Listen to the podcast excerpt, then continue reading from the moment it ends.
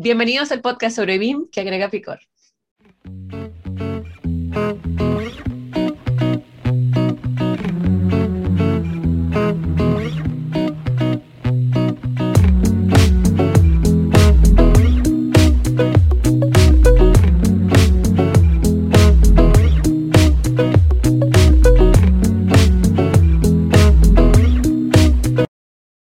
Ya, bueno, voy a, voy a empezar. Tengo un- una herida en la cabeza porque me cayó una puerta y sangré. Ah, creí que era un lunar y tú decías, está bien padre tu lunar. ¿Dónde te cayó? Una puerta. No. del closet. Pero se ve súper coqueto como un lunar ahí. Y es como, no, es una herida. Lo voy a marcar. Es como, Parece un lunar. sí. Ya. Hola, hola. Bienvenidos a BIM con Chile Limón, el podcast sobre BIM, donde pretendemos agregarle ese picor bueno a la industria, siempre buscando enseñar y resolver dudas acerca de la metodología BIM y su implementación. En este episodio, el número 38 ya, eh, vamos a hablar sobre las entidades BIM y más. Y bueno, este es un podcast que está vivo gracias a Edificación Virtual en México y BIWES BIM en Chile, quienes ofrecemos soluciones BIM, implementación y consultorías. Y bueno, este podcast se transmite dos sábados al mes. Muchísimas gracias por escucharnos en el episodio anterior. Y pues les recordamos que nos pueden escuchar en nuestras plataformas Spotify, Apple Podcast y YouTube. Bueno, y nosotros somos María de los Ángeles. Carlos Jiménez. A Mayrani Pérez. Y Sebastián Quirós. ¿Qué tal? ¿Cómo están? ¿Cómo están? ¿Cuántos Hola, hola. inviernos? Nos saltamos una semana, pero bueno, no importa. Tantas semanas sin ver. Tratamos una semana, pero, pero a ver, lo- creo que hoy vamos a platicar de algo y les voy a contar una anécdota de cuando visitamos a un cliente y decía, no, es que tu herramienta no sirve, no sé qué es, una porquería, no quiero que me regresen el dinero, casi, casi. Y estaban haciendo un hotel, era una empresa, no me acuerdo si, existe todavía o no, pero que hacía hoteles y hoteles de buen nivel. Entonces, pues obviamente eran, eran edificios grandes. Y ya al meternos más a fondo, el problema era que no podían abrir los archivos. No tenían, o sea, tardaban años o no podían abrirlos. Y fue muy chistoso porque esta parte era culpable, o sea, para sus ojos eran culpables el software como tal, ¿no? Ya cuando vimos el cómo hay, hay formas de poder evaluar, pues, dónde están los problemas, vimos que los objetos, había objetos que pesaban 14.5 megas. Imagínense, o sea, 14.5 megas. Objetos súper detallados, en este caso era un elevador. Claro. Un elevador que tenía boleados los, los, los botones, No. tenía este multiperforado el donde puedes hablar, o sea, una locura que habían hecho. Y obviamente, así como ese, tenía una cantidad no tan pesados de objetos. Era una locura, ¿no? Entonces, el- un poco lo que, lo que me gustaría igual que pudiéramos hablar es la, la importancia de los objetos BIM en el performance de, de todo lo que es, o sea, podría echar para abajo una implementación una persona que no tiene ni idea de cómo hacerlo y empieza a llenar su, su proyecto de, de Empieza peso a cargar bibliotecas de internet. de internet, exacto. Exacto, sí, empieza y se ve muy bonito y se ve padrísimo. Pero ¿para qué tan detallado? O sea, al final del día, ¿para Sí. qué nivel del proyecto.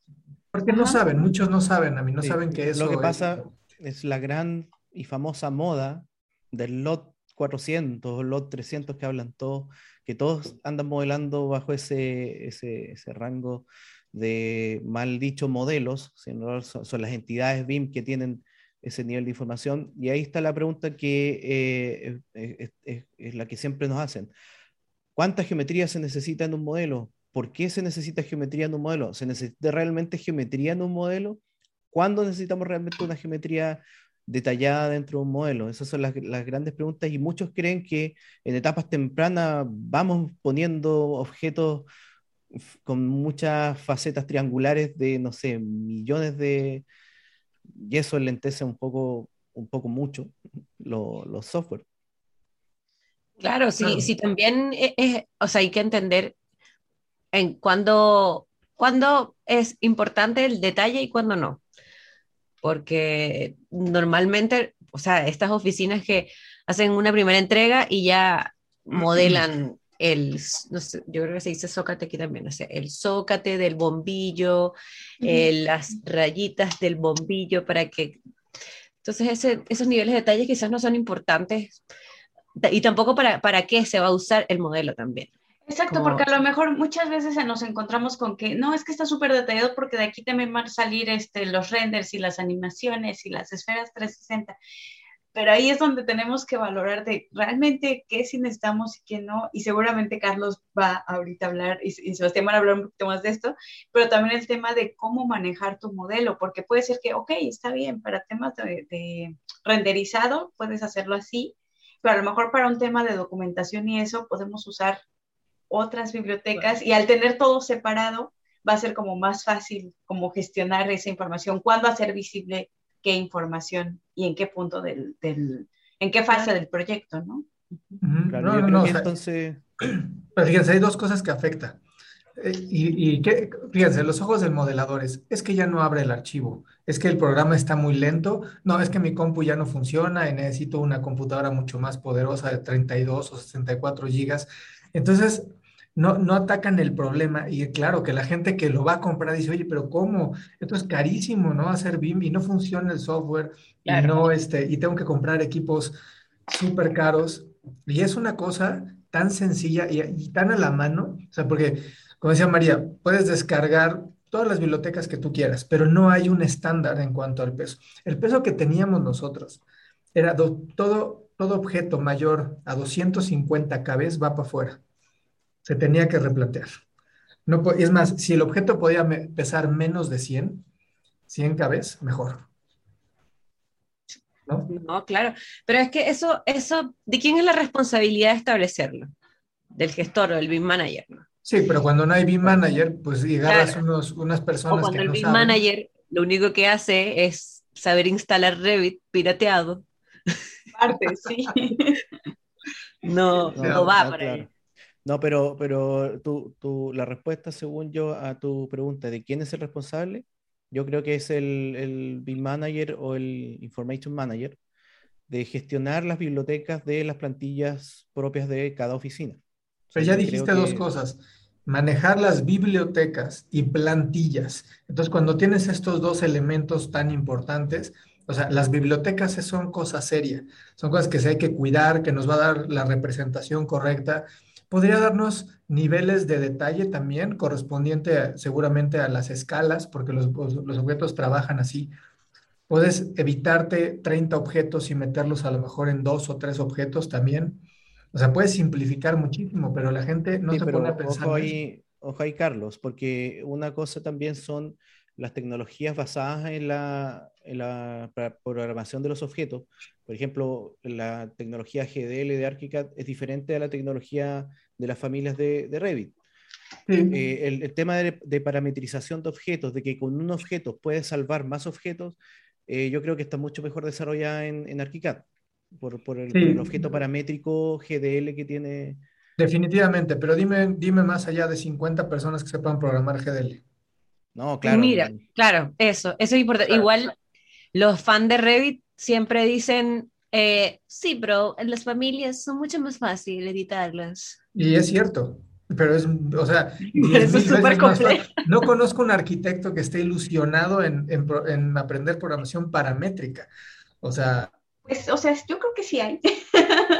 Pero, eh, pero, es justo algo que platicaba incluso la otra vez que platicaba con un par de ingenieros, o sea, ingenieros que no tienen nada que ver con arquitectura ni, construcción, ni nada, ingenieros programadores, y ellos no, estaban entre ellos platicando, no, ¿y tú qué programa sabes? No, pues yo sé, yo aprendí con C++, pero ahorita estamos usando látex, uh, sí, látex, y uh, qué emoción, y uh, yo lo aprendí en la universidad, y yo así como en medio de la, la, la, y ya no, no, aprendí AutoCAD, yo aprendí AutoCAD, y dije, no, bueno, ya como que algo surgió, y dije, bueno, lo, lo más que yo conozco es Dynamo y Python, y no porque yo lo sé usar, sino sé que hay aplicaciones, pero igual les cuento que al menos en el mundo de la arquitectura, ingeniería y construcción, nosotros como que muchas veces nos falta esa, como nos falta que alguien nos guíe en esa parte y las personas que lo saben hacer lo aprenden de manera autónoma, no hay como un, en la universidad una materia o extracurricularmente una materia que te diga, ay, mira, aprende Python mm. para arquitectos o aprende, aprende, o sea, todo lo que va avanzando la parte de programación es bien empírico y bien aprendo por tu cuenta y bien tutoriales YouTube y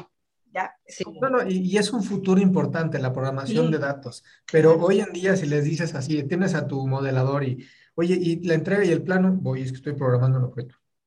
Oye, ¿cuánto vas a tardar? No sé, como una media hora, 40 minutos.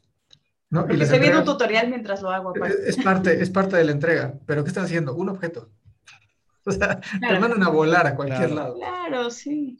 Claro, sí, eh, eh, eso eso es algo muy importante lo que menciona Carlos, porque, eh, por ejemplo, ¿cómo es la diferencia entre parametrizar un objeto en, Revit, perdón, y en ArchiCAD? Con, porque, por ejemplo, en ArchiCAD tú con un objeto puedes desarrollar muchos más objetos sin tener que meterte a geometrizar, eh, o duplicar la familia. duplicar la familia y, meterte dentro del entorno de edición de de familia. Yo creo que lamentablemente ahí hay, un, hay cosas que por un lado son buenas, por otro lado no tan buenas, quizás en diferencia de estos, de estos dos software, que en uno tienes que aprender siempre eh, cómo parametrizar un objeto eh, de familia. Por ejemplo, en RFA, tú vas a tener que eventualmente ver, entender cómo modificar una familia. Eso todos, yo creo que los usuarios de Revit tienen que hacer eso. Es muy difícil que uno encuentre el objeto exacto para, para poder utilizarlo. Mientras en ArchiCAD, por ejemplo, eh, tú no tienes que aprender GDL para eh, hacer, crear, crear tus objetos, eh, a no ser que realmente necesites uno que No, pero para poder parametrizar objetos sí necesitas saber GDL. No, pero yo estoy hablando de lo que viene dentro de un objeto básico ah, de. Sí, no, no ya están parametrizados. ya con ArchiCAD tienes lo más, yo creo que más que básico, incluso medio para poder parametrizar, por ejemplo, objetos de, de cocinas, de, pero si ya obviamente un cohete no, no, lo vas a encontrar y vas a tener que, que de alguna manera generar, ¿ya? Y, pero muchos objetos tú no necesitas estar buscando objetos ni tampoco duplicando ni ninguna de esas esas cosas porque un objeto te puede servir para mucho, ah, claro, muchas, más, cosas. claro. pero aún así, aún así, tanto en ArchiCAD como, como en Revit, eh, no está esa cultura de tener eh, objetos sanos, por decirlo así, objetos que tengan limpios, claro, lo que dijo Carlos al principio, que objetos con poca geometría, o, o, saber eh, usar los objetos, cuándo utilizarlo con alta geometría o poca geometría, porque tanto Revit como ArchiCAD tienen niveles de, detallamiento y eso se puede eh, manejar para navegar dentro de, eh, del 3D, por ejemplo. Según la escala, según la vista. Claro, claro, entonces tú puedes poner incluso cuadrados dentro de, de ArchiCAD cuando estás navegando, por ejemplo, por el objeto por fuera, por, por, el, por el, edificio por fuera, para que no te pesen tanto los polígonos de, de la vista de un, de un, objeto en desarrollo, entonces, o más desarrollado, perdón. Entonces yo creo que ahí también está el, el, enseñar, y yo creo que lamentablemente eso todavía no se enseña bien dentro de, porque siempre se enseña, se enseña mucho más el software por sobre el manejo de eh, bibliotecas dentro de... de, eh, la semana pasada estaba hablando con un colega de Costa Rica que de hecho nos escucha y es fan de BIM con Chile Limón. Y me estaba conversando de que estaba armando una nueva malla para para la carrera de arquitectura en la universidad donde, trabaja. Y precisamente está involucrando muchos temas de programación y te juro que creo que es la primera malla que he visto que tiene este tipo de, como de base de enseñanza, de programación, también hay varias de, eh, de eh, edición, va a dar también edición de juegos para poder dar visualización, hacer render más, más profesionales. Pero eh, en una carrera normal, o sea, por ejemplo, donde yo doy clases, yo creo que por mucho tiempo no se va a dar programación. De hecho, es muy raro que un arquitecto o un, alguien que esté relacionado a la industria de construcción haga un curso de programación. Es rarísimo. aunque no está enfocado a nosotros, aunque lo, lo hagamos, cuanto que tú y yo decimos, María, vamos a hacernos un curso de programación, no vamos a encontrar uno hecho para arquitectos. Vamos a tener que adaptar como lo que aprendamos a lo que nosotras hacemos. Sí, sí. una, amiga, una amiga de nosotros hizo un diplomado, eh, ella es em, dibujante técnico, hizo un diplomado de Python y como que nos contó que tuvo que estudiar mucho porque en el diplomado se asumía de que ya tu programador... un background. Cosas, claro. Y ella viene de la industria de la construcción donde tuvo que, que tener mucho más como base. Entonces creo que sí hace falta eh, en vez de estar sacando tantos cursos de Revit, saquen un curso de programación para arquitectos. O una especialización, ya habíamos hablado en episodios como de nuestros primeros episodios, cómo es que en nuestra industria se empieza como a ramificar como más especialidades y justo la gente se empieza como a enfocar en, o sea, empiezan a existir nuevas, nuevos puestos, ¿no? nuevos roles que hay que cubrir y nuevos conocimientos que hay que adquirir. Y justamente este es uno, un excelente ejemplo de lo que está demandando nuestro sector y como cosas que se deberían estar cubriendo, ya sea por medio de una especialidad, ya sea por medio de una materia extra en la malla curricular, o sea, de algún modo tendría que estar presente ahí y todavía sí, no lo tenemos. Sí. sí, es importante, sí, ahora todos los software, o sea, ArchiCAD ya con Grasshopper tiene ya algunos módulos, ahora con este, ¿cómo se llama esta nueva cosa de ArchiCAD? Páramo, ajá. Dynamo, entonces es como que obligatoriamente tienes que estar aprendiendo esas cosas. Al menos lo básico, y no porque te vayas a dedicar, porque o sea, no, un arquitecto no se va a dedicar a todos, pero sí, sí puedes elegir como, ah, ok, si esta va a ser mi especialidad, al menos tener acceso a información que sí pueda aplicar dentro de mi rubro, ¿no? Sí, sí, me encanta. Y saber que existe, saber que existe. Claro, sí, no, pero, o sea, una cosa es que te especialices y seguramente en los en las empresas va a haber una persona que sepa, pues, configurar bien, que sepa sacar parametrización de objetos o de modelos. O sea, ya es una especialización como tal, pero la base, o sea, imagínense que tantas personas modelan y generan y crean objetos. Y es algo imparable, porque tienes a tres, cuatro personas modelando o más, y cada una, si no sabe hacerlo, vamos a pensar, estamos en colaboración, en un ambiente colaborativo, entonces les vas integrando más errores, más errores, más errores, hasta que en algún punto ese modelo revienta. Ya no se puede abrir, es, se, corrompe el modelo como tal. Entonces, y otra, cosa, Carlos, para apoyar tu, lo que estás diciendo, es que muchos muchos eh, modeladores o las personas que están a cargo de esta fabricación o quizás mantenimiento de, de las bibliotecas es que toman objetos de cualquier otro lado, de cualquier de alguien que las puso en algún repositorio, las descargan, las hacen parte de su biblioteca y no las limpian. ¿no? Por ejemplo, eh, cuando integran estas familias, por ejemplo, objetos, vienen con información que son de estándares de otros lados, por ejemplo, o mm. incluso estándares internos de, eh, de, de, una misma oficina. Entonces, ¿qué pasa? Que además de ingresar geometría, mucha, también ingresan información que no necesitan. el, gatito. Nos trajo un poco el gato de Ami atrás. no, pero exacto. No hay una cultura, y fíjense, ayer que estuvimos en, el, en este proyecto aquí en, el, en, el, en Santa Lucía, el aeropuerto, uno de los puntos que vimos con las chicas, porque eran dos chicas encargadas de la parte BIM, y, y al menos en este núcleo, este frente que le llaman, este, pues están preocupadas por el performance de los proyectos, porque no son proyectos pequeños. Entonces, sí, una parte le dijimos, oye, ¿dónde concentras tus bibliotecas? ¿No? Y esa, esa pregunta causó un poco de furor porque pues obviamente la gente decía, pues no sé, no sé si está bien o está mal, pero bueno, había una carpeta especializada para eso, ¿no? Está bien, pero cuando, cuando haces una gestión de bibliotecas, aparte de lo que comenta Sebastián, que cuidas el peso, y les digo, hay dos pesos, el peso performance y el peso de lo que pesa en kilobytes el propio objeto, ¿no? Y el peso performance es qué tanto puede tu tarjeta de video, ¿no? Poder procesar todas las caras de todos los polígonos que tiene tu propio objeto. ¿No? Y entonces, aunque pese muy poquito, si está súper boleado o tiene orificios, ranuras, pues va, a costarle trabajo al, procesamiento. Entonces, pero lo, importante es qué pasa si una biblioteca se sustituye por otra. O sea, un, un objeto A se sustituye por el A1.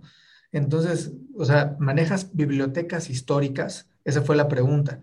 Y fue así como, no, no manejas bibliotecas históricas. Entonces, si reemplazas el A y está cargado en tres proyectos, lo reemplazas por el A1, ¿qué va a pasar? O sea, vas a sustituir tus otros proyectos que tienen la biblioteca A, que posiblemente sea la correcta, o sea, porque tenían la versión A y nacieron con la versión A y ya ahí quedó. Pero la A1, si no haces una buena gestión histórica, vas a reemplazar todos los anteriores. Por eso. Claro. Entonces, y, dicen, ah, ok, no, no había pensado en esa parte. Bueno, porque ¿cuánto duran los proyectos a veces? Pues no duran un par de meses algunos, otros duran, no sé, seis, siete, ocho meses, ¿no? Se van remodelando. Cuando hablamos ya de operación y mantenimiento, esto es esencial, la sustitución de, equipos nuevos por equipos viejos y, hay equipos digitales. Entonces, si hay una parte donde el manejo de objetos es súper importante. O sea, es, es, un ABC de un cualquier BIM manager y si ni siquiera sabe lo que es un ambiente productivo y un ambiente histórico, entonces que regrese a la escuela otra vez. Exacto. Sí, sí, eso, bueno, eso es algo donde se tiene que tener mucho cuidado. Normalmente por eso es que hay proyectos donde están muy pesados, porque, bueno, particularmente Revit guarda todas esas geometrías de todas esas familias que se editan, se guardan. Entonces, eso hay que administrarlo, no, no hay que descuidarlo, porque eso hace de que tanto el proyecto como la computadora vayan a resultar afectados. Y es un problema, María, porque la gente está exigiendo velocidad, no que BIM era más rápido, no que BIM sacaba más rápido los Más información. Más información. Oye, nunca me dijeron que yo tenía que programar objetos. O sea, en ningún lado, en cuando alguien migra a BIM, dice, oye, necesitamos un buen programador de, GDL. ¿Qué es eso, no? ¿Cómo se come? O sea, sí es importante, sí, y te puede hacer un buen programador, puede hacerte una, una maravilla, los una maravilla. Porque es pan comido para ellos, o sea, una vez que les explicas cuál es el lenguaje que utilizan, es como, ah, ok, ya en tres minutos, te, bueno, no tres minutos, pero sí muy, muy rápido te lo saco. Cosa que a nosotros los arquitectos nos toma cursos y horas y... Pero nadie, a mí, a mí nadie va a querer, te lo juro, ningún arquitecto, bueno, el 0.01 va a querer tomar cursos de esa cosa. No, claro, pero es que también es esto, a lo que justo era como el previo al comentario, creo que también falta hacer mucho equipo, no nada más entre arquitectos, ingenieros, sino algo que hemos platicado entre eh, personas como técnicos, programadores, gente que a lo mejor está fuera de nuestro rubro, pero que al final del día es con quien tenemos que estar muy de cerca. Y, y por ejemplo... entonces, o sea, propondrías tener un, una, una, persona adicional. Fíjate, lo que estás diciendo es súper importante. En algún momento se va a necesitar una persona muy técnica que pueda programar objetos, que pueda programar parametrías, que pueda generar esa, esa, ese valor agregado al, al tema de modelado BIM. Entonces hay un perfil que sí es súper técnico, que sí va a requerir estos cursos especiales de programación, de Python, de de todos para generar, o sea, podría evitar un chorro de tiempo. Imagínense hacer una, una fachada multiperforada donde las, o sea, van cambiando las dimensiones y todo eso. Entonces, no, o sea, es, muy importante, pero es un perfil que no está considerado en ningún estándar. ¿eh? No, justo, y hay empresas que incluso, yo entiendo que a veces las empresas como van empezando, pues a veces nos toca hacer todos los roles, ¿no? Como, pues nada más somos eh, mi socio, mi otro socio y yo, y pues los tres somos los que cubrimos todo. Yo le, Ahí a lo mejor sí habrá que, que tomar una decisión, ¿no? O yo lo aprendo o pago para que alguien que ya lo sabe lo simplemente, ¿no? Y voy viendo cómo, cuando, en qué momento voy a invertir en eso. Pero hablo, por ejemplo, de empresas a lo mejor medianas o grandes incluso que ya tienen esta parte técnica, pero no la consideran, solo es como, no, no, el técnico se encarga solo de instalar cosas y de checar que el servidor funcione y ya, pero hasta el... ¿Pero qué, perdón?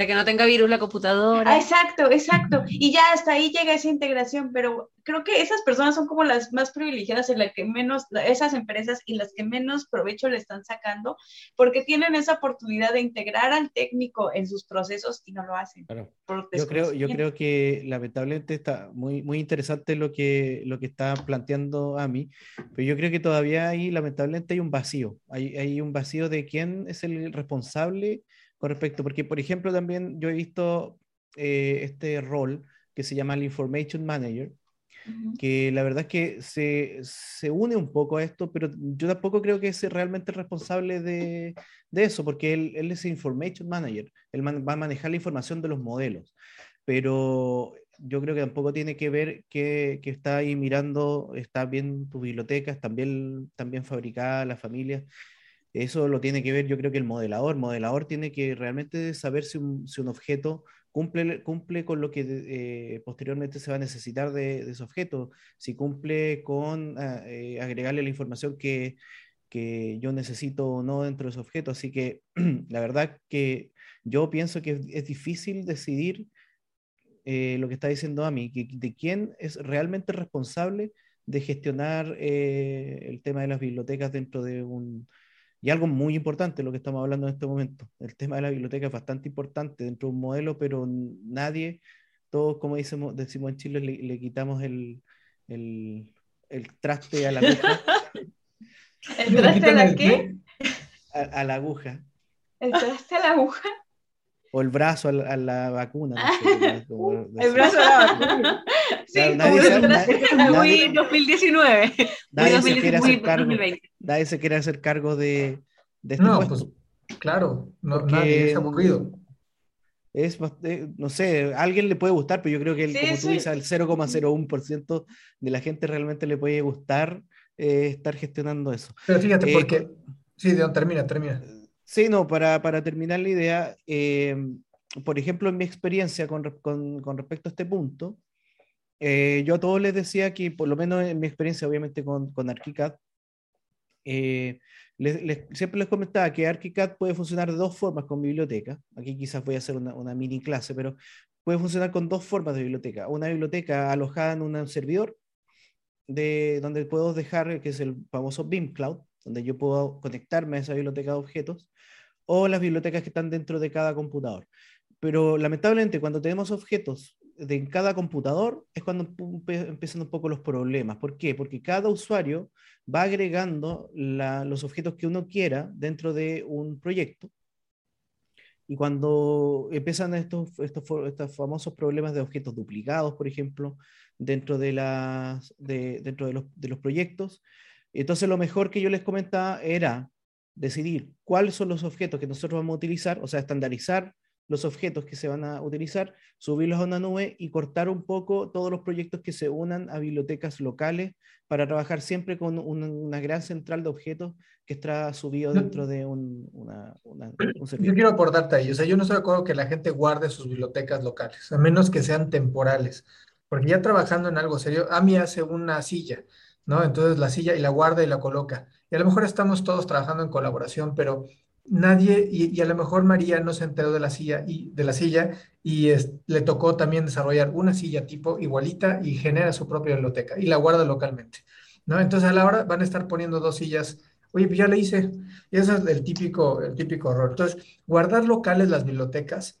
estás quitando la oportunidad de que las personas vean que ya existen esos objetos y, pierde, y ya dejan de perder tiempo en volver a hacerlos. Mientras sean centralizadas, o sea, no digo que no se pueda, no, sí se puede. Y si son proyectos pequeños, sobre todo de interiorismo, donde el interiorista le vale cuánto cuesta, este, se le vale que sea, le importa que sea súper bonito y bien renderizado, muchas veces, ¿no? Por eso usan SketchUp, ¿no? Que SketchUp no es BIM, pero a fin de cuentas modela muy rápido. Entonces, ¿Mande? No, que los proyectos de interiorismo son los que más pesan porque les meten mil cosas. Mucho detalle, demasiado detalle. Sí, la documentación no es, no es algo que le, le, importe mucho a un interiorista. Le interesa la vista, ¿no? El color, los matices, nada, nada, otras cosas, ¿no? El tipo de mueble. Y sí, tienes razón, son de los que más pesan. Pero, y, tienen muchas bibliotecas, ¿eh? O sea, un interiorista en el tema de BIM puede, puede destrozarte un proceso o un flujo de trabajo. O sea, siempre hay que separar un modelo de interiorismo de un modelo de arquitectura, ¿no? Y en, caso, y en su caso poderlo desvincular porque pues, no va a funcionar más que para el, para el showroom virtual. Exacto, sí, sí, es para eso. Y, y bueno, existen todas estas bibliotecas online que cuál es la cantidad de información que traen. Es como, hay muchas de ellas que traen mil datos que no se van a necesitar y que eso hacen que sea mucho más pesado también. Entonces, que hay que tener cuidado. Y que no todos vienen correctamente programados o modelados. Dejan modelados, programados. ¿O qué, perdón? O clasificados. Exactamente. Sí, entonces al final del día descargamos un problema más que una solución a nuestro modelo. Pero, es, de verdad es grave para lo que nos escuchen, es importantísimo que, que, manejen sus bibliotecas, que tengan un control así de lupa de cuánto pesa tu, tu, o sea, se ve, puede ser muy bonito, pero no sirve de nada lo bonito, nada. O sea, es muy atractivo a la vista el poder tener, no sé, un objeto que se ve prácticamente asume la realidad, ¿no? No sé, haces un, un chiller o una manejadora de aire y le pones todos los componentes, las entradas y eso, y a la de poner unas 20 manejadoras, pues ya tienes un proyecto que es inservible, ¿no? Cuando puedes una cajita que se pueda ver muy bien. O sea, hay muchas cosas que me tocó hacer con una empresa americana de diseño, que hacía los objetos y recién empezamos a trabajar con ellos y empezó a hacer objetos muy bonitos, porque es una empresa de diseño, ¿sí? Pero, pero y Revit lo empezaban medio a, a masticar un poco y Arquicad también y entonces hacían objetos sumamente pasados. Entonces hubo que hacer un guideline, una guía con ellos de qué es, o sea, cómo sí tener la parte visual, ¿sí? Porque era importante en cuanto al tema de interiorismo, pero no, no que nos afectara a los modelos. O sea, realmente, por ejemplo, columnas estriadas que estaban todas, todas así como súper bien hechas, así parecía una, una chula de columnas, pero que nos daba un problema en los proyectos, pero tremendo, ¿no? O, les digo, un montón de cosas. Esa parte, y se estableció un proceso en donde ellos decían qué querían y mejor nosotros modelábamos el objeto y les integrábamos la parametría que se necesitaba y asegurábamos la calidad de que los proyectos no se vieran este, afectados por, por un mal, una mala programación. Y hay empresas que se dedican a eso, específicamente a modelar objetos para, no sé, por ejemplo, objetos de, para hospitales, objetos para... Y también empieza a hacer negocio. ¿Les interesará el peso del el peso o la, o sea, o no? Pues nunca he trabajado con una de esas, pero de que existen, uh, sí existen y entiendo que son eh, basándose en estándares, eh, no solo estándares IFC, sino, ¿te acuerdas, Carlos, que conocimos a alguien que trabajó para una empresa mexicana que hacía mobiliario de hospitales y seguían estándares que tenían que ver con eh, mobiliarios de hospitales, estándares de ya tal cual de hospitales, y no sé, supongo que también era un tema de IFC, porque la persona que nos platicó de esto era eh, experto en, modelado BIM, siguiendo los estándares, entonces quiero creer que había buenas prácticas en esta empresa, pero no, no lo puedo hacer. Pero imagínense, ustedes van a hacer los objetos, ahorita entramos en un tema de quién es el dueño de los objetos, pero van a ser los objetos y pueden estar muy bien, muy bien hechos geométricamente, pero en el peso e información no. ¿Quién te dice? ¿Qué, ¿Qué, guía te dice eso? Si alguien sabe de los que nos escuchan, pónganos ahí cuál es el estándar para objetos, el estándar internacional para los objetos. ¿Quién tiene, quién tiene eso? ¿O alguien que conozca algún estándar? Pero ahora el, el de BIM Forum de Estados Unidos es el único que, que muchos están siguiendo con respecto al famoso, los famosos LOT cuánta geometría, cuánta información. Y, el, estándar BIM para proyectos públicos de Chile se basa en parte en, esta matriz de información. Pero no te dice la, o sea, no te dice el peso que debe tener. Ah, no. Te dice la cantidad de información, la cantidad de, detalle, pero... Claro, de geometría y de, pero no de, peso de, los elementos. Sí, o sea, no. En, en, la programación GDL había un par de comandos que funcionaban muy bien para bajarle el voleo a los, a los elementos y entonces empezaban más bien a hacer ya líneas, a hacer poligonales más, más claras, pero eso ayudaba muchísimo a que el objeto, el, peso performance no fuera un problema. Le digo, es, tan importante porque entonces vas a requerir una computadora mucho más robusta, vas a gastar más en tu, en tu software, digo, en tu hardware, y en cuanto más, más elementos tenga un modelo, que normalmente tienen, tienden a crecer en una tasa importante, cada año hay más objetos dentro de un modelo BIM, pues vas a requerir más. Claro. Más hardware. ¿no? por, ejemplo, también eh, los softwares van complejizándose también a medida que por versión por versión también complejizan su biblioteca. Por ejemplo, este, hoy, por hoy creo que eh, Revit está cerca de los 8 gigas, alrededor 9 gigas yo creo ya de, de, de software de instalación. ArchiCAD, por ejemplo, ya la biblioteca que yo la conocí de haber sido unos 400 megas o 300 megas, ahora está llegando al giga de, la biblioteca por defecto de que trae ArchiCAD, ya está llegando casi al giga. Entonces es cada vez, cada vez, para que ustedes sepan, cada vez que se abre ArchiCAD, ArchiCAD lee esos no ese, ese giga para ver si es que las bibliotecas han cambiado o no. Entonces, mm. eso es lo que, lo que, por ejemplo, el problema que tiene ArchiCAD eh, es que cada vez que abres el archivo, lo que hace ArchiCAD es releer toda la biblioteca de nuevo, por lo tanto se conecta, por ejemplo, a un servidor o se conecta al, medio local para eh, hacerle un refresh a todas las bibliotecas que traen por si es que existe una nueva para volver a cargarla dentro del, servidor o si es que están o no están, porque ArchiCAD, recuerden que ArchiCAD no incluye los archivos, no todos, la gran mayoría de los objetos no los incluye dentro del proyecto, los lee dentro de otra, los vincula, por decirlo así, como que aparecen a medida que existan dentro del, del, computador y no del proyecto. Algunos sí los podemos vincular, obviamente, pero el proyecto cada vez puede pesar un poco más. Eh, en cambio, Revit sí incrusta casi todos los objetos dentro del mismo, de la misma, del mismo proyecto. Entonces ahí eh, existen un poco estas diferencias. Pero para cerrar con respecto a ArchiCAD, ArchiCAD hace eso. Lee siempre entonces ahí, ahí pasaba, por ejemplo, yo tenía experiencias con algunos clientes que me decían que su eh, ArchiCAD se demoraba, no sé, 10 minutos en abrir o, 15 minutos en abrir. y de repente yo iba a revisar las bibliotecas y a veces tenían también lo que dijo Carlos al, al comienzo, tenían, o sea, alrededor de 2 gigas de inicio, 2 gigas de información que tenía que leer ¿Por qué? Porque no saben gestionar las bibliotecas, porque tenía objetos PLA, por ejemplo, objetos, eh, bibliotecas de otros proyectos incrustadas completamente dentro de otro proyecto, entonces, no, era, era una locura. Entonces, obviamente son usuarios que no entienden el, el manejo y eh, la gestión de las bibliotecas dentro de un proyecto de ArchiCAD en ese caso. Y hay un tip que, por ejemplo, ya ven que hay carpetas y luego carpetas dentro de las carpetas y carpetas, carpetas así. Entonces, hay gente que hace sus objetos en esa, en esa profundidad de carpetas. Mientras se mantenga lo más horizontal posible, la forma en la que el, servidor va a buscar nuevas cosas, entre menos profundidad tengas, más rápido es la, la búsqueda de estas. Esa no, es, no, es, este, no, no sé si la sabían y todo, pero básicamente si estableces, no sé, muebles, ¿no? Mobiliario y tienes tus muebles listos. Entonces, entre menos subcarpetas tengas, más rápido va a ser la búsqueda, mucho más ágil. Entonces, a lo mejor tienes más tipología de carpetas, ¿sí? Pero, pero no tienes, y puedes tener muchos, muchos objetos que entre más, y también entre más ligeros los objetos, menos polígonos, menos elementos, va a tardar menos en reconocer si hay algún cambio en alguna.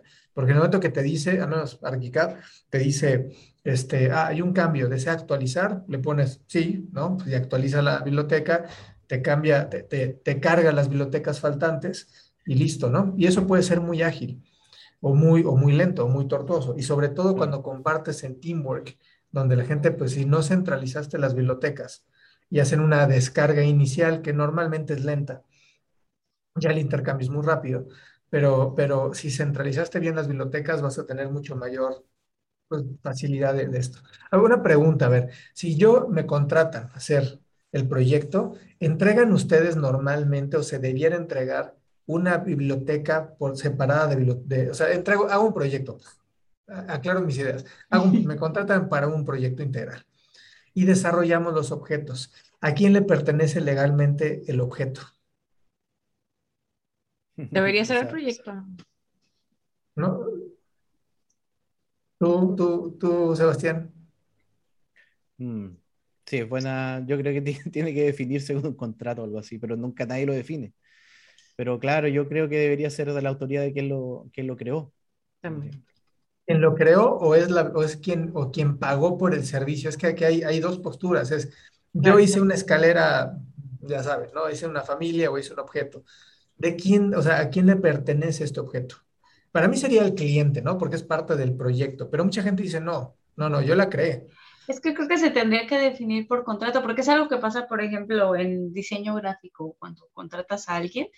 Algunos diseñadores te entregan así el editable, toma, o sea, ya lo hice y toma, y otros no, te entregan nada más como el trabajo final y, el editable es del diseñador. O sea, yo eso lo he visto en, te digo, en diseño gráfico, diseño, sí. Yo fíjate que yo no, yo, o sea, en los contratos que hacemos nosotros sí le pertenece al cliente, es parte de nuestra entrega, tanto el IFC como los objetos, ya sean el objeto nativo, se tiene que descargar y poder entregar el, la familia o el objeto como parte del contrato, porque yo creo que pertenece al cliente.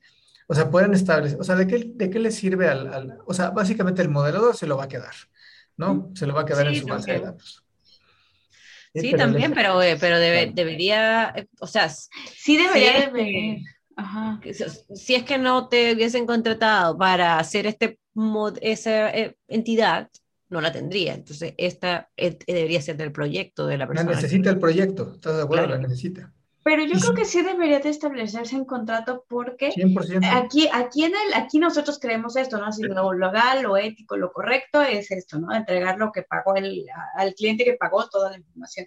Pero así como nosotros pensamos así, puede haber gente que diga, no, este, yo creo que yo me tengo que quedar con la información que yo generé y solo dar los entregables al cliente y los IFC y tendrá su postura. Yo creo que lo más sano para evitar como esa, eh, esa interpretación propia sería como sí establecerlo en el contrato, precisamente para evitar malentendidos y como, pues, sí. O sea, pero puede ser de que, pero ¿qué, qué haría el- la persona que va a hacer esto? ¿Elimina, ¿Eliminar el objeto? No, no sé, ¿Cómo o sea, te digo, no sé, yo, yo, yo lo paso un por- disco duro, lo saco de mi computadora, mira, si no lo tengo aquí. Y es lo que tengo aquí. imagínate, van a hacer una cárcel, una cárcel y es algo así súper, o sea, los planos de la cárcel. ¿no? El sistema de, de cerraduras que tiene y se tiene que representar en un modelo y todo, no puede salir a la luz. ¿De quién es la información? O sea, la información no es de quien la modela, ese es el punto, ¿sí? Claro. Y se vuelve un compromiso que no se les vaya a ir esos planos del, o sea, para que, para que se vuelva a jugar el. Chapo. Sí, Sí, No, no. Había una serie, había una serie muy, muy vieja que se llama Prison Break. Sí, la conozco. no la vi, pero El, sí el tipo vi. se tatuó todo el cuerpo con todo el plano de la cárcel. Tenía todo el- Spoiler, toda la spoiler alert. María, Spoiler, gracias. Pero sí fue hace como 20 spoiler. años. ¿Y qué? Hay gente que no la vio. Hay gente como a mí que no ha visto Wentworth ya, Miller es el protagonista. Gracias, Ya, María. ya le Muchas gracias. todo. Ya, bye. Me voy de esta. Les puedo contar más de se metió a la cárcel Le- para Estimados, los voy a sacar de- del, del tema este para comentarles que no sé si ustedes sabían, pero Chile tiene una librería nacional BIM. Les voy a dejar aquí la página, ahí a mí también, no sé si la puedes dejar en el, en el chat posteriormente. Sí, pero igual sí, nos das un. Ah, pero pero hablemos de la librería. Claro. Bueno, eh, no sé mucho, muy en detalle muchas cosas, pero la verdad es que se licitó este proyecto de la Librería Nacional BIM en Chile, el cual debiera haber funcionado. Yo no sé cómo está ahora, pero no, no- no creo que esté lejos de lo que estoy comentando ahora. Eh, debiera haber funcionado en una forma un poco sustentable, en el sentido de que la persona que hacía objetos iba a recibir, eh, eh, no sé, dinero a cambio de cuántas descargas podía, se, se, se tornaba esto. Bueno, creo que la cosa no, no se fue a nada. Eh, yo aún yo me, me logueo a esto y ya no tengo acceso a, a las cosas que tenía antes, por ejemplo. De hecho, dice buscar, descargar. La verdad es que no sé en qué está este tema hoy por hoy y no sé cuál fue el objetivo. Entonces mi consulta es a Carlos y a mí. ¿Qué piensan ustedes con respecto a este tipo de iniciativas? ¿Funcionan? En este caso yo creo que en Chile no funcionó, Mm. así de simple. Es que yo Algo creo que no que no funcionó, podría haber funcionado, pero yo Pero creo que siguiendo un estándar. se manejó mal, claro. No, esto fue, fue un momento, yo me acuerdo, pero en ese momento se hablaba mucho de la librería, cuando iba a salir, cuando iba a salir, porque también le daba oportunidades, como decía Sebastián, a, a- las otras personas. Tú creas, tú haces tus familias, eres experto haciendo familias, sube tus familias ahí y si la gente la descarga, pues tú tienes plata, pues. Tienes que cumplir con una serie de parámetros, pues que tiene, ahí sí hablaba del peso, de que tiene que tener niveles de información o lot, bla, bla, bla pero nunca se usó, o sea, como que la plataforma se hizo y, no sé, 10 personas subieron sus cosas ahí, más nunca, como, ah, obviamente el incentivo para tú seguir subiendo cosas ahí es que te pagaran, Claro. pero, pero no, no se dio nada, entonces, ahí también quizás se gestionó de, de una forma mala. Sí, fíjense, mira, misión de la Librería Nacional BIM. La misión de la Librería Nacional BIM es el repositorio de objetos BIM estandarizados, genéricos y específicos con mayor grado de confianza a nivel nacional y que fomente y estimule el uso de la metodología BIM en el desarrollo de la, en el desarrollo de la industria de la construcción. ¿Estandarizados? ¿Mm? Sí, te tienes que registrar como cinco veces, pero puedes descargar uno. Pero estandarizado según que, o sea, porque si solo es clasificación, si la clasificación IFC, yo creo que nos quedamos un poquito cortos por algo que comentábamos al principio. ¿Qué tan detallado, qué tan parametrizable es, cuánto pesa? y como que no hay un estándar que te diga tan a detalles. me metí al foro, de ese foro de última publicación, tres años, cinco meses. bueno, así no, ya pasó este foro es de prueba, después era borrado, o sea, solo hubo tres entradas y dos debates. Sí, pero, o sea, esto era como para que la gente tuviera un lugar seguro para descargar objetos, se supone. pero lo más chistoso que ahora tú aprietas catálogo y no sé por qué me lleva a plataforma arquitectura. Sí, lleva a plataforma arquitectura. Que plataforma arquitectura es otra, es una empresa privada que hace objetos, igual que BIM Tool. BIM es más, más conocida. BIM Object también. Pero... Ah, Object también. ¿Para alguna vez has descargado uno de BIM Object? Yo no pude, según esto era algo parametrizable y jamás pude, o sea, tampoco sea experta en eso. Yo en, el principio de año hice un, un estudio para la Universidad de Santiago de las bibliotecas y estudié BIM Object. Eh, o sea, ahora están buenos porque traen los IFC, pero todos los IFC estaban mal clasificados. Todos eran formas. Sí, sí es cierto. A mí te digo, me pasó, descargué, creo que era, y era algo así bien sencillo, como un bote de basura para un proyecto de un restaurante. Y dije, ah, este bote está buenísimo, me gusta, lo voy a poner aquí. O sea, jamás vi el objeto como, como en, el, en el modelo, no lo pude parametrizar, no lo pude modificar, no se podía hacer nada, estaba muy muy Bueno, primero que nada, como, como bien dijo Carlos al comienzo, al comienzo, eh, ¿quién sabe GDL? Muy poca gente yo creo que en el mundo sabe, sabe programar en GDL. Imagínate que con el tiempo que, que yo me he dedicado a muchas cosas, no he visto GDL nunca, no me interesa, la verdad no, me, no he llegado al nivel de que lo necesite, por lo tanto no me he metido en, en temas GDL. Ahora con Páramo como que he hecho algunas cosas, pero la verdad es que no me interesa porque también no, no, no lo he necesitado. Entonces, lo que, con, con, esto digo que en gran parte de, los, de, de, los, de las librerías o repositorios de objetos, en cuanto a ArchiCAD, no hay ningún objeto parametrizable, creo yo, porque ninguno se da el tiempo de generarlos en GDL. Lo que mm. hacen simplemente es eh, guardar como un objeto, por ejemplo, lo abren en ArchiCAD, un objeto, no sé, punto punto G, no sé, el, ¿cómo se llama? El, OBJ. el 3DS, OBJ, FBX, cualquiera de esos, lo abren dentro de ArchiCAD y lo guardan como un objeto GSM de, de ArchiCAD y punto. Entonces, esos no son objetos parametrizables, no son, o sea, parametrizables en el, en el caso de que si se le puede de que ya están listos. de parámetros, claro, pero vienen fijos, no, no, no puedo agregarle otra cosa, nada. Entonces, pero eh, también, bueno, ahora, eh, si es que se necesitan, ¿qué es lo más seguro que yo he visto hasta ahora como de buscar objetos? Hacer el objeto en SketchUp, pasarlo a edificios. y clasificarlo ahí. Claro, clasificarlo con BIM, hacer todo, y ahí lo puede exportar a IFC o lo puede exportar en RBT, creo que es. Pero igual habría que ver porque eh, tenemos ese tema de que cuando pasas edificios lo puedes clasificar, pero depende, o sea, si pasas todo el objetito, por ejemplo, un auto con sus rueditas y todo, todo el objeto te lo va a clasificar como un, ajá, y no está parametrizable.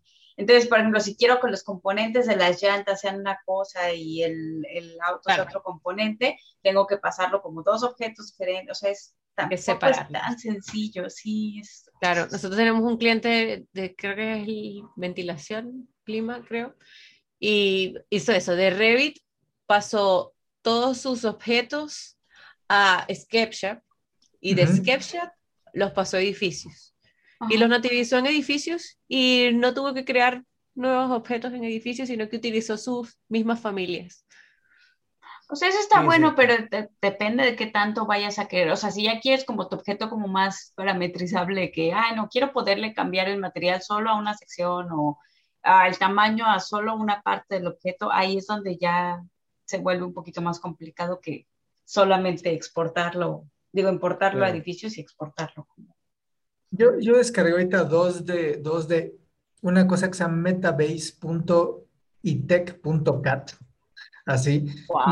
Y, trae este, unos, unos IFCs gratis, te tienes que registrar, pero fíjense, 49 KB, 19 KB, lo cual me parece que están bastante bien, digo, no sé cómo funcionan, pero, pero yo, yo creo que debe haber un lugar donde existan bibliotecas pues bastante serias, ¿no? Como, bueno, confiables, que podamos descargar y, que tengan algo mencionado a mí, o sea, no hay un estándar como tal, lo cual me parece tristísimo. Al menos vamos a intentar que los estándares que integren BIM en México, que haya una, pues sí, un, un, parámetro, porque eso garantiza que el proyecto va a tener buen desempeño. No que esté padre, eso está, está interesante ese. ¿Dónde lo descargaste? Claro, lo que estoy mostrando, lo que estaba mostrando hace un momento, Este es un objeto de SketchUp que encontré por ahí y lo importé a USB Beam Viewer Plus y, lo, puedes, claro, lo puedes clasificar. Eh, pero vas a, vas, a, clasificarlo como, como, que todo es un piano, pero por ejemplo, esas patitas no lo puedes decir el teclado. material. Ese es el tema. Que te digo, para algo básico, como lo que decía María, cuando quiero sí el objeto como eh, clasificarlo como dentro de la clasificación IFC, funciona súper bien y no necesito más. Pero ya cuando me empiezo a meter en cosas más específicas de como esto, ¿no? Quiero que las patitas cambien de material y de color y de tamaño con respecto al piano. Bueno, ahí ya te tienes que meter en programación más más avanzada. Ajá, más avanzada que solo clasificar. Y ahí es donde se empieza a complicar y ya es donde todos morimos. Bueno, no, pero. Sí, sí. sí. O sea, hay que, hay que saber de.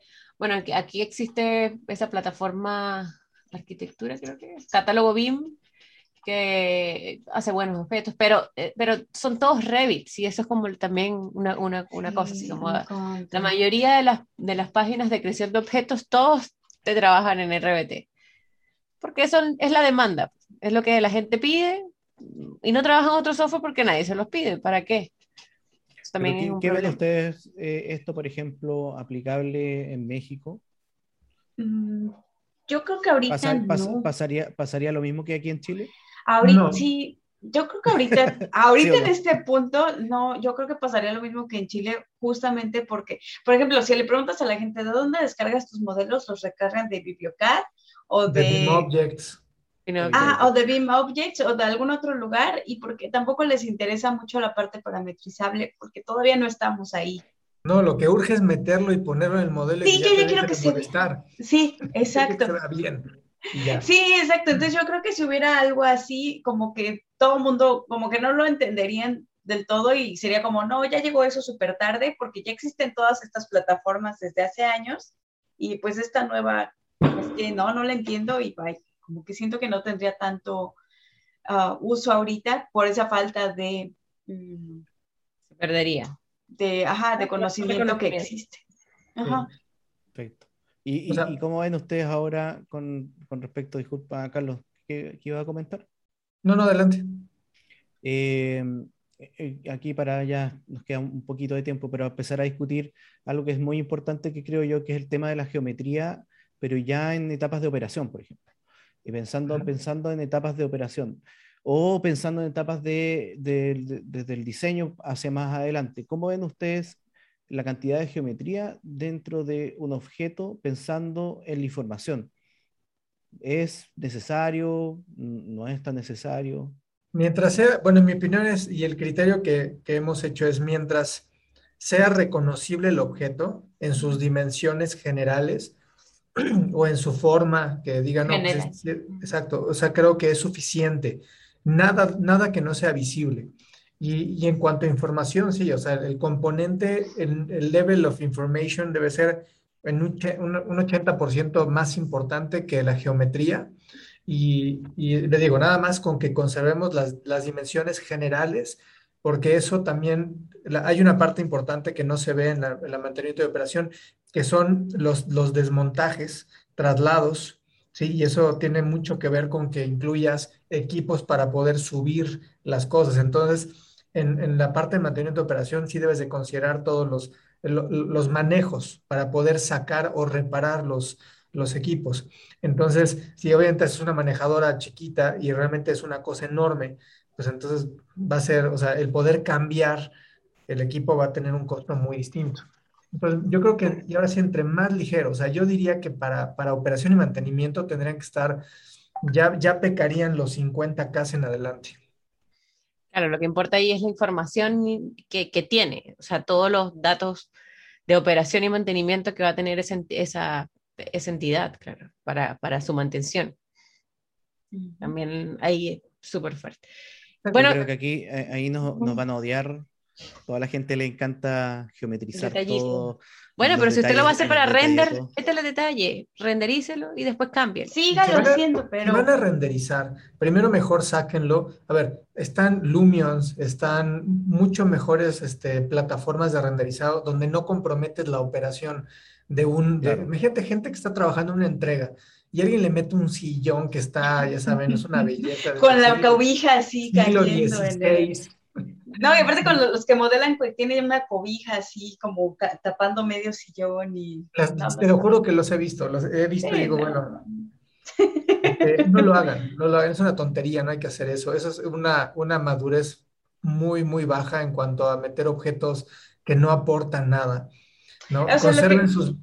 Conserven sus bibliotecas centralizadas siempre lo más posible. Ahí en ArchiCAD hay bibliotecas incrustadas y a veces también mucho tiene que ver con que cuando compartes archivos, no vengan esas bibliotecas con, con, con el modelo y pues no las encuentres, ¿no? Entonces, es una muy buena práctica centralizar todas las bibliotecas lo más posible. Claro que sí. Sí, yo creo que hay una mala concepción un poco del usuario eh, inicial, quizá el usuario que, que, que, le decimos el más beginner, de, del BIM que cree que el modelo tiene que ser un digital twin desde, desde su inicio, ¿sí? desde, desde tanto un digital twin tanto en geometría como en información. Y, y, sobre todo en geometría. A mí me pasó mucho de gente que recién compraban ArchiCAD que esperaban que el WC sea exactamente a lo que ellos están eh, eh, detallando en un, en, un, en, un, en un, PDF del, de la especificación técnica del producto. Y me decía, no, pero es que yo quiero que sea exactamente igual al que está ahí, porque si no, mi cliente no me va.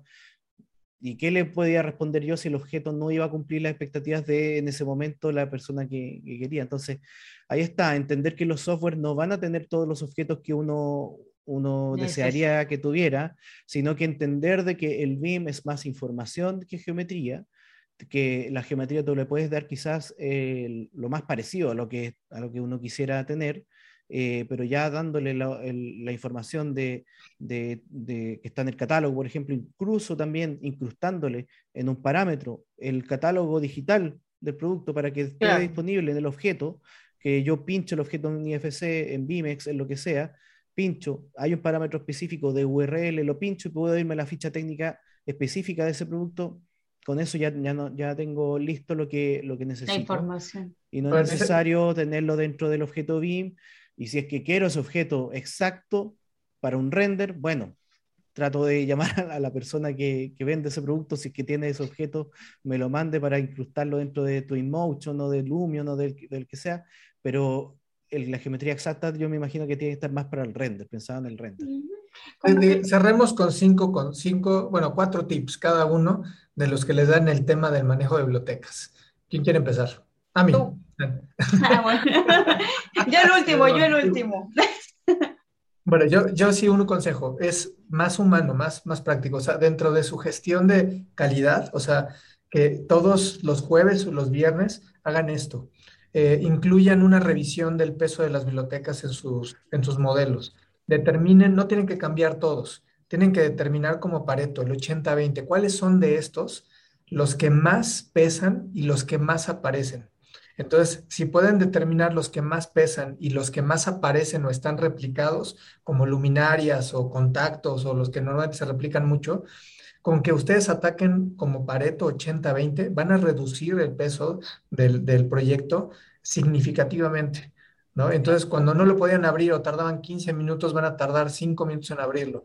Si siguen estas prácticas, no una vez, sino háganlo, pues no sé, cada semana hagan ese ejercicio, ¿sí? Y van a tener un mucho mejor desempeño. Ese es un, consejo que se le da al, equipo BIM, no al BIM Manager, al equipo BIM. Perfecto. Consejo 2. Que yo, bueno, hay que tener muchísimo cuidado con los objetos que se descargan. Yo conozco mucha gente que descarga objetos y es fan de descargar objetos y tiene esa computadora llena de objetos y ese proyecto lleno de objetos. Em, es muy fácil perder el control con, esa, con ese tipo de manejo. Igual hay muchas informaciones que no son necesarias y que traen estos objetos. Eh, traten de buscar los objetos que sean más sencillos, que ustedes puedan parametrizar con la información que ustedes necesitan que tenga ese objeto. Y con lo que saben hacer, con, con, las herramientas que tienen a la mano. Eh, también, exactamente. Eh, pero, y, quizás no es necesario estar descargando constantemente objetos. Quizás como, como está diciendo Sebastián y Carlos ahora, con hacer alguna forma que sea lo más cercano a la realidad y agregarle un URL, agregarle una página de producto, agregarle una información, un nombre, una clasificación, te va a dar ese mismo resultado. Entonces, esto no ralenticemos el proyecto o no le llenemos de peso al proyecto innecesariamente. Buen tip. Claro. Y yo creo que es eh, un poco basado en, todo lo que ustedes dicen, eh, no eh, obsesionarse con el detalle, lo que acabo de decir también antes, de no se obsesionen con llegar al producto final, a no ser que realmente sea necesario. ¿ya? Yo creo que puedo incluso decir que el 80 o 90% de los casos no es necesario llegar al producto geométrico final.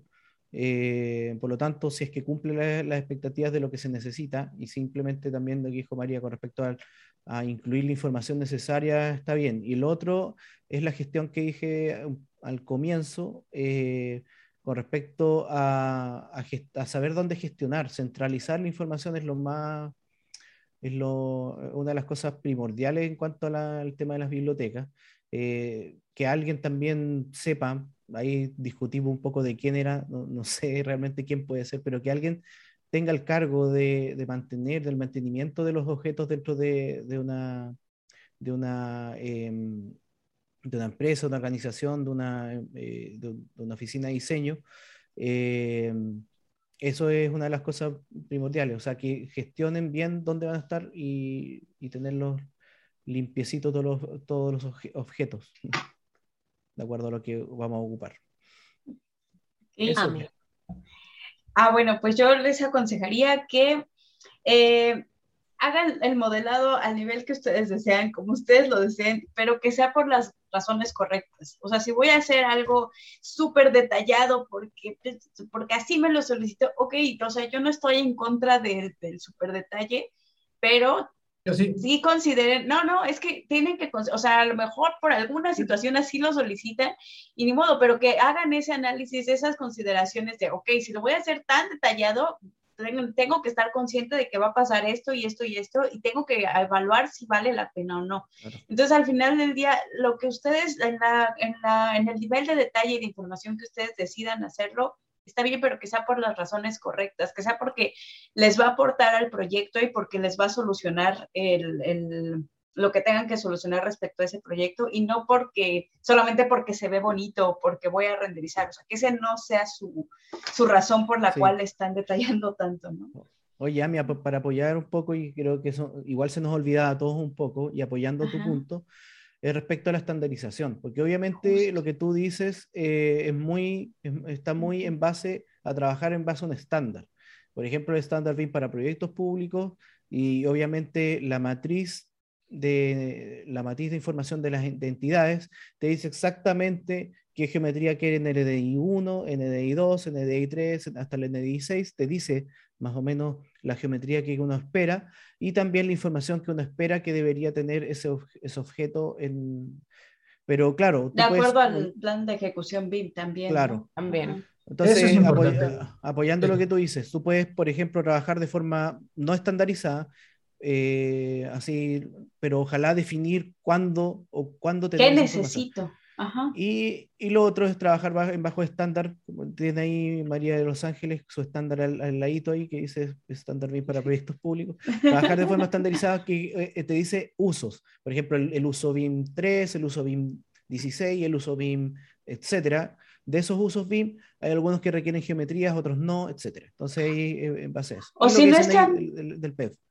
Claro, o si no están en Chile, pues igual pueden seguir el estándar que existe sobre el LOD, que este, igual es muy vigente. Lo que decíamos, a lo mejor puede que no esté súper completo, que haya consideraciones que no esté tomando como el peso performance, como estas cosas que ya les platicamos, pero es una buena base. O sea, ya ustedes sabiendo cuáles son los tips que, que tienen que considerar y, y, este, ¿cómo se llama?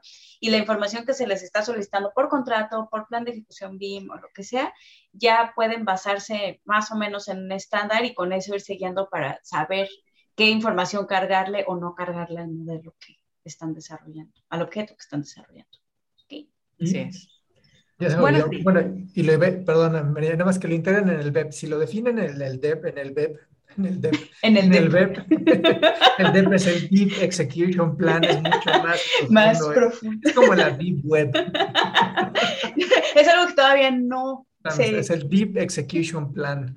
No, o sea, si lo, si lo decantan en el web y definen por qué están llegando a ese nivel y que no van a utilizar ni ArchiCAD ni Revit, van a utilizar SolidWorks o otra cosa para hacer diseño industrial, está perfecto. O sea, pueden hacer lo que ustedes quieran, pero si eso va a afectar el performance del equipo, las entregas, el que tengas dolores de cabeza abriendo los y eso no lo hagas. Porque el cliente no va a entender eso. O sea, jamás va a entender que que, ah, es que es mucho más pesado y fíjate que no, jamás. O sea, va a entender cuándo. Y resultados. Y el resultado. Claro. Y pues bueno. Y pues bueno, otro episodio que te acaba. Les muy bueno. primero me, me escribió una amiga que estaba estudiando, que estaba estudiando, que estaba escuchando el episodio de nosotros anterior y que no entendió que era Beam Vamos a volver a repetirlo. Y ya va a aparecer así la página, porque ya está funcionando. Sí, o sea, qué bueno que lo, que lo pregunten. ¿Qué es BIM exacto. Es un evento benéfico que se está organizando para finales de octubre con eh, la intención de eh, recolectar dinero. Bueno, último como información, bueno, ahí está un, canal donde ustedes pueden ver eh, dónde están todas las comunicaciones que ha pasado. Bueno, mi mamá fue por tiene que hacerse mucha quimio, la subieron de 8 a 10 ahora quimio. Eh, y estamos con un grupo de amigos, incluidos acá Edificación Virtual, Bien con Chile Limón, Velocity, Bigwise, eh, haciendo un evento ya que va a ser talleres y van a ser charlas. Tenemos un programa de cuatro días donde van a haber una charla, tres talleres, una charla, tres talleres, de 9 a 5 de la tarde. Eh, si ustedes quieren participar como charlistas o participar como personas que van a dar talleres, pueden escribir a contacto arroba beamlove.org y ahí pueden ustedes dar cuál es su tema, cuál, porque, en qué horario quieren participar. Eh, necesitamos eso para poder completar los cuatro días de las personas que van a, que van a ir. Van a haber un ciclo que eh, para los asistentes va a haber una participación gratuita, que van a ver las charlas del primer día o las charlas del segundo día, van a poder ver así. Y también hay algunas que van avanzando como por planes. Por ejemplo, si ustedes aportan 20 dólares, pues van a ver en el día uno todas las charlas y todos los talleres y así sucesivamente va, aumentando hasta, hasta lo que ustedes quisieran aportar. Igual es, es completamente voluntario, o sea, eh, lo, que, lo que quieran aportar. Esto este año va a ser por esta causa, pero la idea es que el próximo año pues sea por, para una fundación, para otra persona, así que es algo que ojalá se mantenga ayudando a la comunidad. ¿ya? Se llama beamlove.org la página, contacto arroba beamlove.org. Exacto. ¿Y cuándo va a ser? A finales de octubre, entonces. Hasta ahora estamos como seis empresas participando eh, están nuestros amigos también de BIMRAS, está David Bark, que también va a participar. Entonces, eh, hay algunas personas que, que, ojalá ustedes puedan postular también, es decirle a otras personas, mira, ¿por qué no das una charla aquí? Lo agradezco. Buenísimo. Y eso, bueno. va a estar buenísimo y vamos a tratar de que sea un evento que genere mucho valor, pero también es un evento benéfico para que esperemos que mucha gente vaya, asista y nos, nos pueda apoyar en esto. Entonces, pues estaremos ya definiendo quiénes son todos los charlistas o los conferencistas de este, de este. Exactamente.